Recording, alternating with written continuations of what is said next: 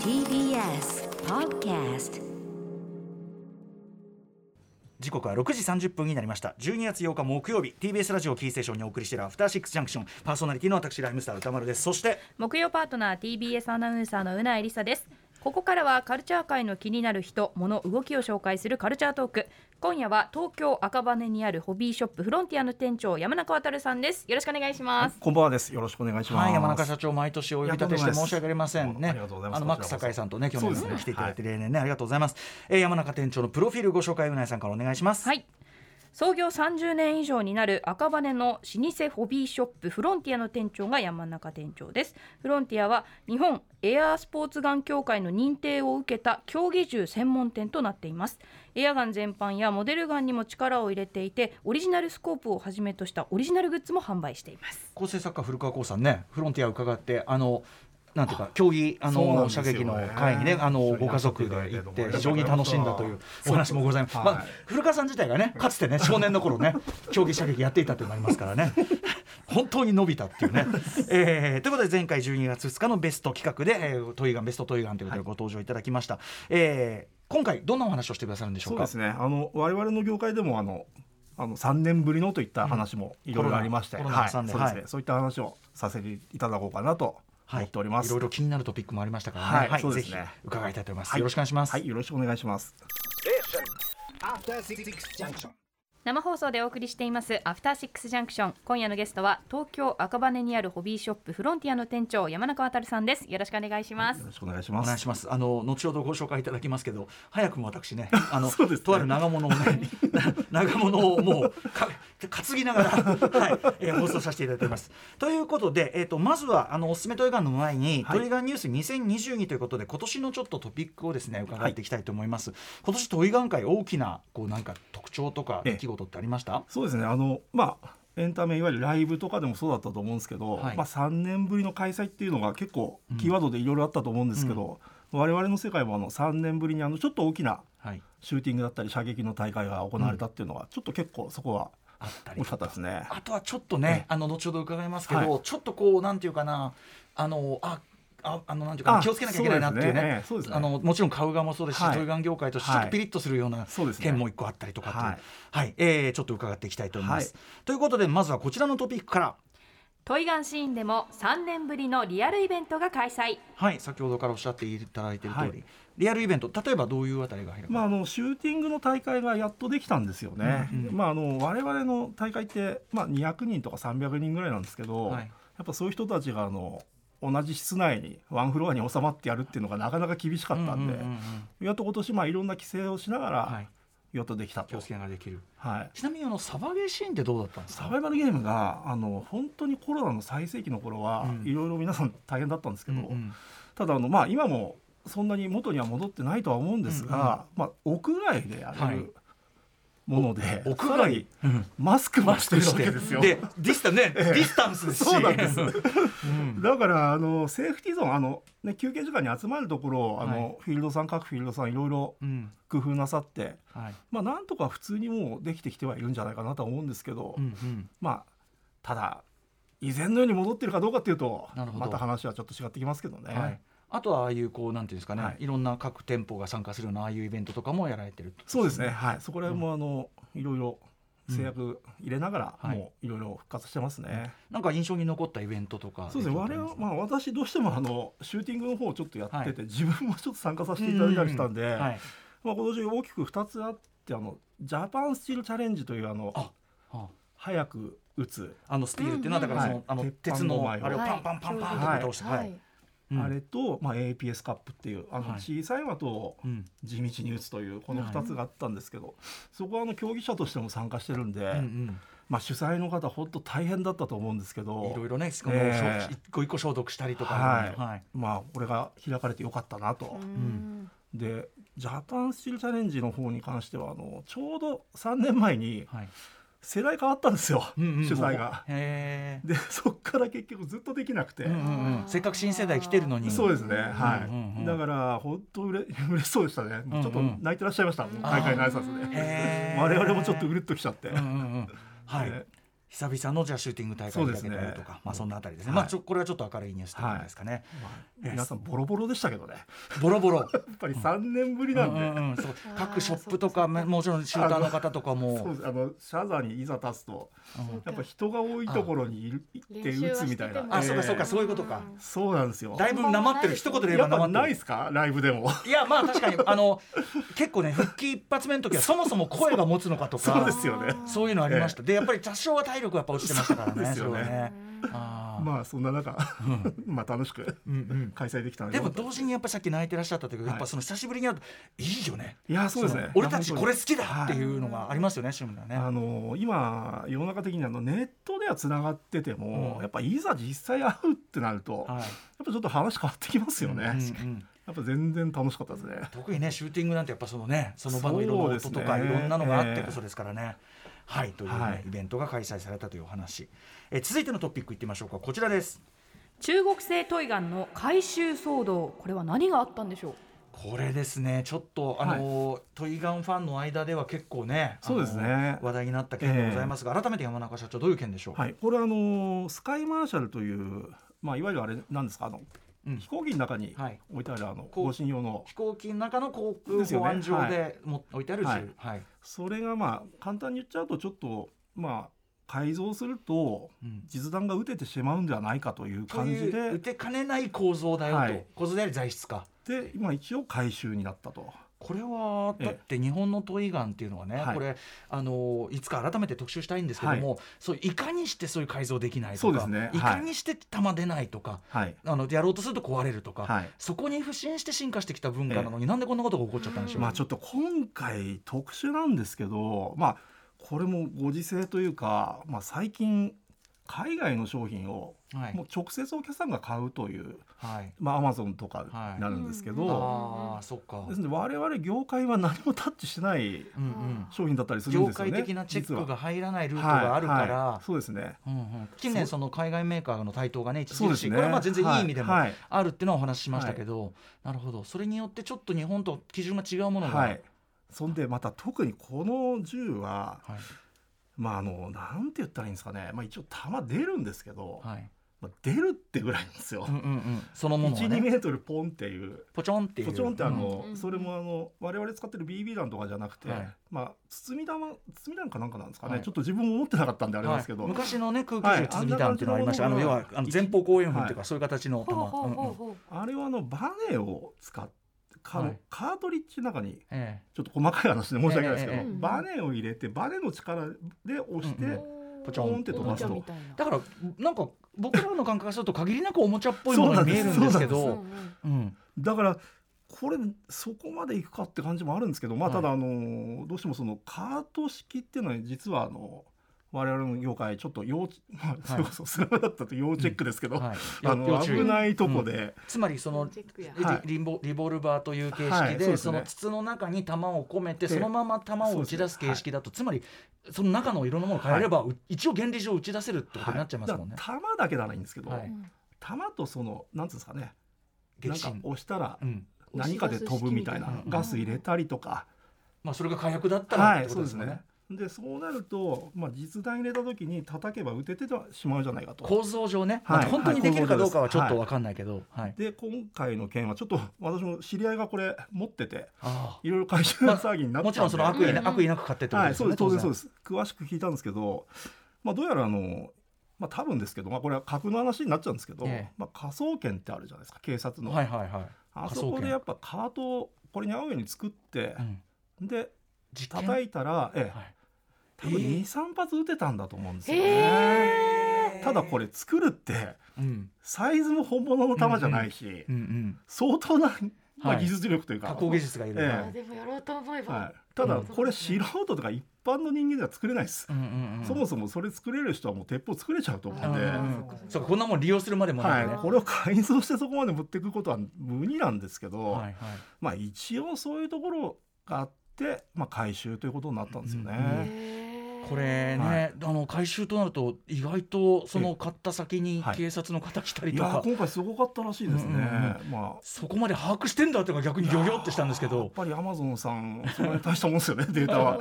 それでリストで行ったと、まあ、もちろんアマゾン流通させた責任というのが当然あるから、まあそうですねはいということですもんで、ね。まあ、実際あの買った人は、まあ、3000円ぐらい返ってきたという話も聞きましたけどね、うんうんうんなるほど、ええまあ、ある意味そのなんていうかなこう流通が広がった分、はいちょっと業界の自主規制みたいなところが及ばないっまあ、商商品品が完全に業界外でしたからね外ですよねえていうところに対して、まあ、ちょっとこう警察としそうてですね一個ちょっとこう釘刺しといたというかそう,、いうのもあるかもしれないですよね。えただちょっとなんて言ったらいいんですかねあの我々の世界まではあの波及しなかったっていうところもちょっと感じててああのちゃんとした問い合わせショップには、はいはい要するに何ですかねあのこういう一つの事件があると、はいこの人たち危ないものを扱ってるのかみたいうな、んうん世の中がうんなるっていうのも今回なくて、あもう非常にスマートにああ、の、うんうんもうこれちょっと危ないかもしれないんで、ん返品してくだサさクいッでと終わった。終わりますよっていう話で、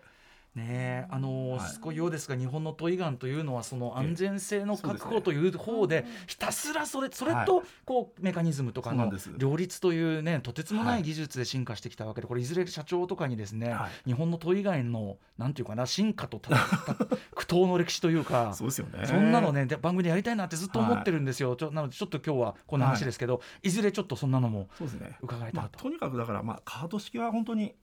気をつけていただきたい、あのこご購入なさる方も、はいカードに玉入れるだけのは本当に何の問題もないですから、うんうんただそれだけでなんかちょっと打てちゃうのってなると、まあ、気をつけてくださいっていう、うんまあ安心のね、そうですねの日はい本のちゃんとあの、あの業界規制がは通いってるやつものを買うのが一番というのはありますそけうど、ですねはい。えーでは続いてのはいトピックいってみましょう。続いてはこちらです。海外メーカーの台頭今年のトイガン業界の動向ははい。まあちょっと裏腹の話でありますが、はいつってもやっぱり台湾のメーカーとそうか、ですねもう世界的にはもうすごいものがありますよね。開発力はやっぱりすごいですよねあとやっぱり実需メーカーがトレーニング用ということで乗り出してというのはねいやーこそうのですよ近ね年の動きありますけど。うんとなるといよいよね、ええ。もうあの採寸していろいろやってる側はどうすればいいんだみたいなね そうですね、うんそういうのやっぱ触れあの対等しさらに対等してるという感じありますまあか、ただこれコロナのおかげってのも変ですけど、んええちょっとそこら辺微妙ではありますよねほうほうほうあまあ、つうかまあ流通自体がちょっとまあ冷えちゃってるところもあるんで、あと円高もありますよねそうなんですよ円安円安円安もあるあとあの原材料のあの高騰化というのうんうもんかなりちょっとここのところ厳しくて、はいあの原材料って意味では例えばあの電動ガンだったら、半導体とかもあるじゃないですかそうですねきっとあの僕これ、はいこの勝手な推測ですけどあの丸井の昨年紹介していただいた、はいはいあの次世代電動ガンの MP5 とか、はい一時期めちゃくちゃ品薄だったじゃないですそうなんかですよ。こ全く手に入らない、はいあれやっぱり半導半導体不足とかもあったのかなって気が。こら辺むしろ樹脂プラスチックとかの方なんですかねああそっちとまあ丸井さん自体ちょっといろいろ種類もありすぎてそうかいろいろありすぎてって手いうが回のもあらなすぎるっていうっのてがね、でまああとちょっとあのこれまあちょっと私の感想ですけど、はい、今年の新製品がちょっと弱かったんでああそうなんだ逆に去年の MP5 にずっと人気が、ああずっとみんえなあえれをそう買いだから続け需たっ要ていとう供給の面でもそうかそうかうまくいってはいなかったなっていうのは、はい結局ね僕も今ええ興味あるのはやっぱ MP5 の今度あの S サイレンサー今付度きがね出ますね S- はい SD 式が出ますからそうですねねあれ気になってますけどあはいれはちょっとバッテリーもねいよいそようですねあのリボバッテリーが入ってえねえちょそうっとなかなかだからまだあのもうとっくに出てなきゃいけなかったんですけどね。かだからちょっとそうかええ業界全体の停滞というのもあってそれとあのまあやっぱマリさんちょっと大きい会社になっちゃったんで、うんうんやっぱ安全性っていうのが非常に確かにやはりあの充電の時のちょっとっていうのでいあわあゆる火が出ちゃう出うんうんうんうん出ないみたいなところでちょっともたついてるのかなっていうなるのほは。どまあでも安全性確保にねいそやれもだうけこが慎重になってるっての本当大事ですかはらそれこそさっきの話じゃないけどそうそうそうはい、めちゃくちゃ信用できるってことですもんね。ははいい、はいまあでもメーカーあのショップとしてはね、はいちょっと今年はじゃあちょっと大変だった感じもそうですね。あるんですかね。は、はいい、ちょっとね、うんまあ今日持ってきたやつがこんな感じなんで、はい、すいませんちょっとあの、はいとんでもないですはいということで今日はですね、えーフロンティア山中社長にですね今年のあのまあ動向を伺いつつですね、今年のじゃあちょっとおすすめさ商品というかな、はいちょっとこうベストトイガンというのをちょっとご紹介いただければなと思っております。そうですねはいはい、では早速いきましょうか。はいでは今お持ちの、はい、私はさっきからあのやっぱりあのねどうしても横にいる人に銃口を向けないようにして、はい、 そそうですねう上担いでるんですけど、ははいい、こちらえっとちょっと変わっ長たいは色い形のショットガンですがこれ何でしょうか。これはあの M870 マルゼンさんのショットガンなんですけど、はい所ジョージさんと共同開発という、うん、世田谷ベースモデルってそういうことですすね。はい。えーあの単純に下の要するにそのシェルを入れる弾を入れるところが長いんで、い、っぱい段数がだ入かるっらてことですかね。長くなるんですよね。はいはいうんうんうはんい。あの所さんってそのええ世田谷ベースモデルと銘打ってあの、はい主にウエスタンアームズとかで、はいはいなんか実銃的な発想とはまた違そううなんですよ。ものを作られてますけど、まあこれもそういうことってことそうでいうしこょうかとですね。この色とか、はうん、確かうんに色が可愛らしい。実際さこここっち隅からのバレルここまでカットして、えこっちここまで伸びてるってショットガンでこれこここ当たっちゃわないかなって気がするんですけどい。まあこれエア玉ガがンなんでね。だからそこがそこが所さんのねそうですねこういうのこういはういこういう形面白いじゃない、はいみたいな思ってこう遊び心ってこれあの社長的に押したのはなぜでしょうまあ今年一番人気とかまあ数の問題もあるんですけえそうなんだど、ええめちまゃくちゃああ人っ気だったという間になくなってしまった商品といへう。へーであとまあなんといってもあの所ジョージさんがあの我々の世界に 来ていただいて、はい、なんて言ったらいいんですかねうん。こういう商品出るっていうのがうんう。ん、そうかタレントさんのねあそうのですね企画でってはいうこと自体がまずもう所さん以外ありえないしい。そうなんですよ。僕が小学校の時から、うんうん僕所さん大ファンでラジオも大ファンだったんだけどエアガンねモデル、はい当時はモデルガンはいモデルガンのファンマニアとしてももうテレビとか出るたびに新製品持って出ててですよね。もう憧れの的だったんですよね、でそれがまだやってるっていうかそうなんですよう。んえこれリアル思考の方にも刺さるんですか、まあこういった銃って。まあ、うん形が面白いし多段数だまああし、と単純に弾数数が多くなるんで、んはい。ああロマンが詰まってるってことですか。そうですね相談たくさんできるみたいな。そうだねへー世田谷ベースモデルくっそ夢夢叶えてるな ーえでもこれ弾は別に入れられないんですよ、あこれはあのえエあアガのンですカーねトリッジにそうですエね。アガはいンなんだ。はいあショットガン型のエアガンですね、はいこれはね、ははいなのであの安全に遊ぶことができますよという,、うんうんえー世田谷ベース、はえーモデルをこれ M87 そうですねねはい、ご紹介いただきました。まあだから所さんが。まあ、あのいつもね毎年一緒に呼んでもらってるマック酒井さんとうん一緒に YouTube のチャンネルとはかやったりなさってて、これマック酒井さんも開発関わられた、まあ、一応一緒にいらっしゃったみたいですよ。はいマックさんはねあの、ええもちろん実銃射撃の世界もね、あの熟知されてるから、まあ、そういう意味ではそこそこも抑えてるかもしれない。でまあ歌丸さんもそうだと思いますけどあのやっぱエアガンとか好きな方ってメーカーの方と喋りたくないですかうん、確かに、 うんうん、こういうの出してくれましたねいっぱいあるですよね。いっぱいある、いっぱいある、そうマですジよねで、本当にそ。れで YouTube で、あのゲストでみたいな感じで、んメーカーの丸善さんと3人でなんか話してて、はいはいでこういうのいいですか、ねみたいな流れで。えーウエスタンアームズさん以外で出すんだなと思って。いやーそうなんですよ。よで一回ねウエスタンウンさんとマズ丸善さんが一緒にうんうん。画面に収まってるの、へまあ、私なんかからしたらまああのまああまりあれんちょっと細かい話ですけど、 ー業界的にちょっと胸熱。えー、何？えーって同席。あんなに裁判してたのにみたいなね、ブローバック方式でねそうなんですよ細かい話になるすいませんね本当にこれまたいずれやりますんでねすいまついせんでにシュねーティング大会ねお二方でやってくれたらいいのになと思うんですけどね。確かに。はいはい。ということで、えはいーえーね、この、えー、と世田谷ベースのはいショットガンご紹介いただきました。そうですねもうちょっといきましょうか。はいでこちらがあのどうぞやったー、まあ、あれちょっとこれ、はいミノラ君持 ってる銃銃といえばミノラ君そうですねはいこちら、えー、私手に持っておりますが、はいこれは何でしょうか東京マルイさんのあのコルト SA アーティラリーですね。これあのうないさん要するにいわゆる、、はいわゆる西部劇とかではいうんうん使うようなタイプの銃ということで、はいあのこれはどのあたりがベストと言うんでしまあょあうか、のやっぱ人気があったんですけど、うんあのこれあれさちょっとカチカチやってもらってはいもうで打っちゃっていいですか。はい、これで飛ばすんですけど、あへえ、はいこれもでだこからエアガンれになはっですてねる。あの一応パワーがの10歳以上用なんですよ。うんうん、あちょっ要はあのと若年層えよ、えまあ逆にそれ狙ったのかどうか微妙なんですけど、ええまあたまたまこれでそそこのバネで飛ばしてるんで。うんうん、あそうなんだそれがまあ10歳以上用でも打てるのであ10歳以上用ってじゃ言あってるんですけどパワーはそこまでははないけど、みたいい、なはいことですかね、でまあこの1万2800円だったかな、うんなっちゃったんですけどそれでもまあな、まあ、頑張ってこの値段でやっうぱんはいこのカリカリカリっていうのはカリカリカリ回って。細かいですけあどあハンマー、ハンマーを起こす時の感触ね。はいはいはいはい。まあこれよくできてるなと。あ、やっぱそのシングルアクションアーミーらしいちゃんとそう今です日、ねあれもえこうハンマータッチみたいなものも、はいあキレがやっぱいいですねトリガそうーもですね。ねへえまあ要はあのファストドロー早打ちとかをお子さんと一緒にも楽しめるそういうことですねあーっていうのもありますよ我慢ね。になれる。ガンマになれる、うん結構人気でしたそれこそあの、ええあれだよねあのサバゲーも西部劇モードはいねはいじとかでも遊べますねこれだったあらのね。結構西部劇の格好してうんうんやってる人って昔からいて、へーどんな他の人が他の人が最新鋭仕様なのにはい頑張ってやってる人がいて、そうですね、あのーもうその人たちだけで集まってうんそういうっぽいところに行って、うんまあ要はいかに死ぬかみたいな早くあいか死ににいか方にが大事いかに不利な不利な中俺は叩くえねえとまあまか。ああとはなるほもうど完全に一対一でやって西部西部劇の世界でやってる人もいるんですよ、はいは西部劇ってあの死んでる人の方が目立つじゃないですかい。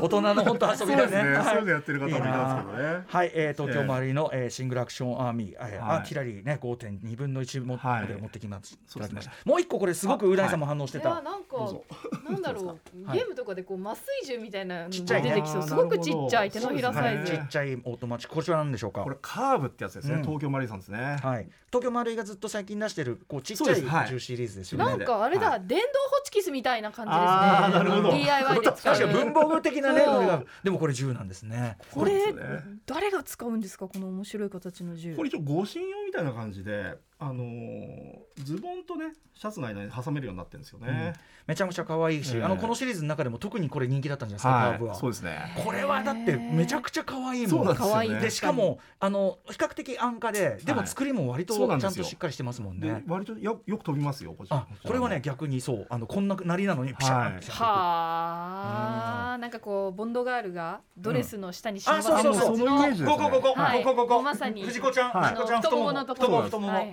うん、太ももわざわざやらなくていいだろうって気もするんだけど。はい、ということで、えー、おすすめの商品もご紹介いただきました。はい山中社長、ありがとうございま。とんですもないです。山中さん、えっ、と、最後にお知らせ事などお願いします。そうですね。まあ特に そんなにないんですけど、まあ来年もまたまあ何も事もなく うん、楽しくまた、そうえね。ーシューティング大会もあのちょっとやっぱ減っちゃったんで、あーまた満員になるようにはいなったらいいなと思っております。あの平和でそして全く銃社会でないという前提があそれうなばんでこすそのこの日本の問い文は化いなので、問い文化なので、まあ、そこは我々もね大事そうにですねしていきたいですしというようなこの番組でもちょっと引き続きちょっとさっきの問い話なんかはちょっと考えさせてくだ さい本当そうですにね。はい。ということで、えーぜひ皆さん、えー東京赤羽のホビーショップフロンティア行ってみてください、はいどうもフロンティアありがと店うござ長、はい、山中さん渡辺さんでした山中さん、ありがとうございました、はいどうもありがとうございまあしりがとうございましたそして明日のこの時間は週刊映画辞表ムービーウォッチメン韓国キム・ジフン監督によるディザスターパニックムービー奈落のマイホームを扱います Station. After Six Junction.